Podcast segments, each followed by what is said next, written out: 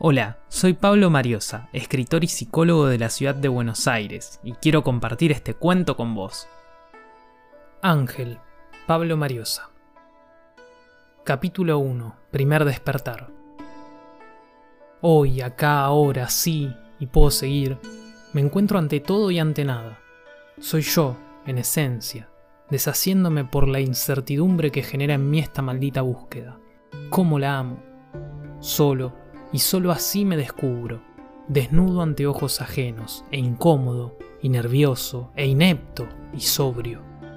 Sobrio porque situaciones cotidianas de este infierno me arrebatan los sueños placenteros, causantes de la más sana ebriedad, mensajeros divinos de ese yo maravilloso que cada artista lleva dentro.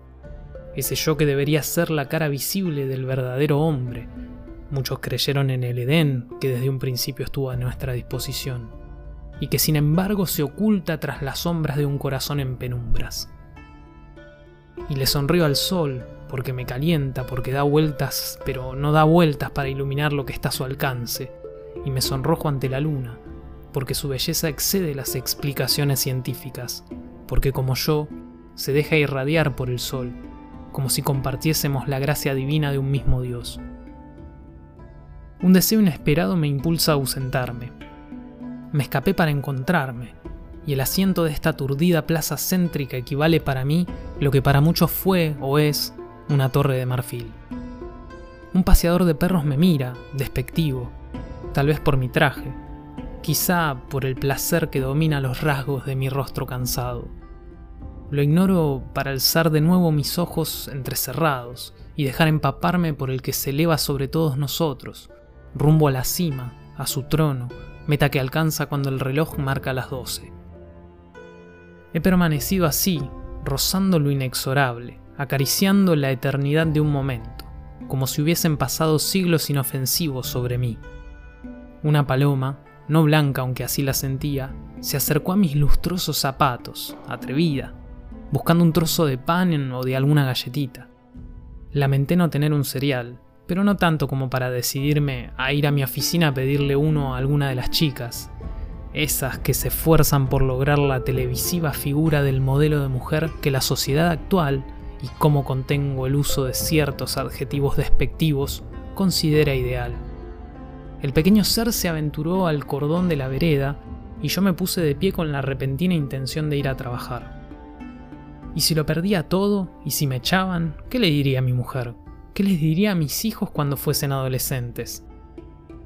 Caminé apresurado, transpiré a pesar de tratarse de una semana de abril que me obligaba a ponerme una remera debajo de la camisa.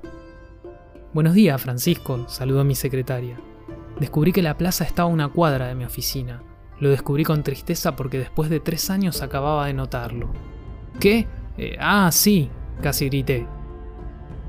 Norma era una mujer divina, tal vez demasiado simpática y triste a la vez. Desde hacía poco tiempo caminaba con la frente en alto por el nieto que le dio uno de sus hijos. ¿Te pasa algo, querido? preguntó con dulzura. Nada importante, contesté sin pensarlo. Creí que iba a llegar tarde. Norma miró su diminuto reloj y meneó la cabeza sin ocultar una sonrisa sincera. Las agujas que alababan los números romanos de mi único reloj me indicaron que había llegado diez minutos más temprano. No permití que Norma me pasase llamado alguno. No sé si transcurrieron cinco minutos o dos horas desde el momento en que me senté frente a mi escritorio y entre el monitor apagado. Un mensajero cargado de grabaciones sin escuchar y un montón de papeles a la espera de mi firma para justificar su existencia, para no finalizar en la caja que Norma llenaba para la iglesia más cercana. La idea de ser mi jefe, aunque me limito a un sector, me atormentaba. Ningún superior puede obligarme a volver a mis tareas y responsabilidades de todos los días. Pensé en si la paloma había podido conseguir algo para alimentarse, y en si el paseador de perros devolvió a sus dueños a los fieles animales. ¿Cómo voy a hacer para explicarle lo que me pasa a Mariela? Sé que ella me va a entender, sé que hasta se reiría por la belleza de mi despertar. Sin embargo, están los chicos de por medio. Nahuel empezó jardín hace poco y Milagros apenas intenta dar sus primeros pasos entre las delicadas manos de su mamá, discurrí. Las imágenes se desintegraron en un abrir y cerrar de ojos. En su lugar, la puerta de mi oficina. Golpearon dos veces. ¿Sí? Dije, o eso creí. Sonaron dos golpes más. Adelante, adelante. Norma, pálida, no pudo, no quiso contener una lágrima alarmante.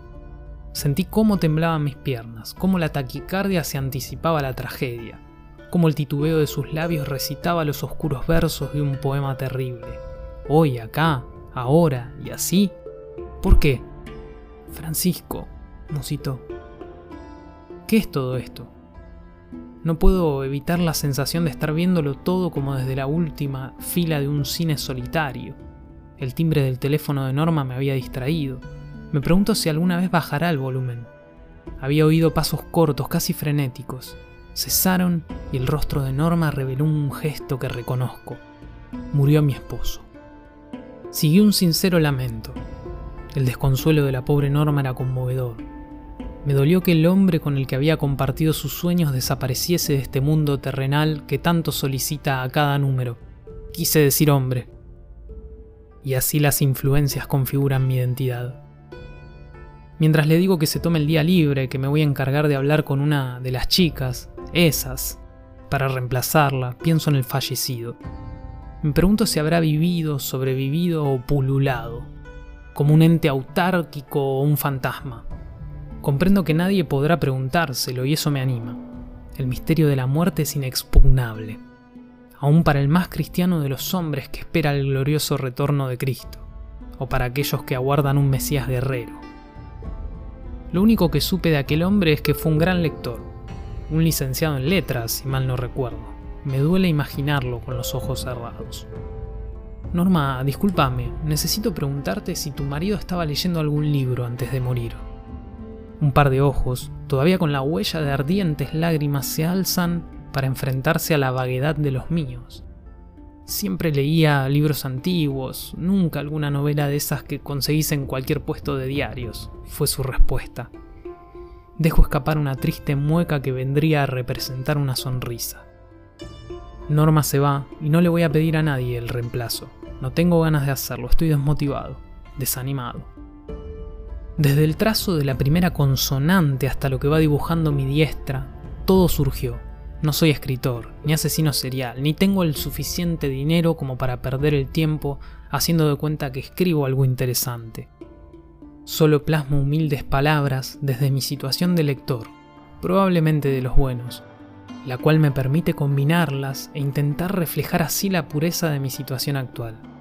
Tal vez pueda clasificarme como poeta, pero me van a decir que escribo en prosa. Me pueden decir tantas cosas, Dejo que finalice el día laboral y corro a mi casa para besar a Mariela y para hacerle supa a mis dos bebés. Leo la nota escrita por la joven maestra, como, acuesto a los chicos y hago el amor con quien comparte la cama conmigo.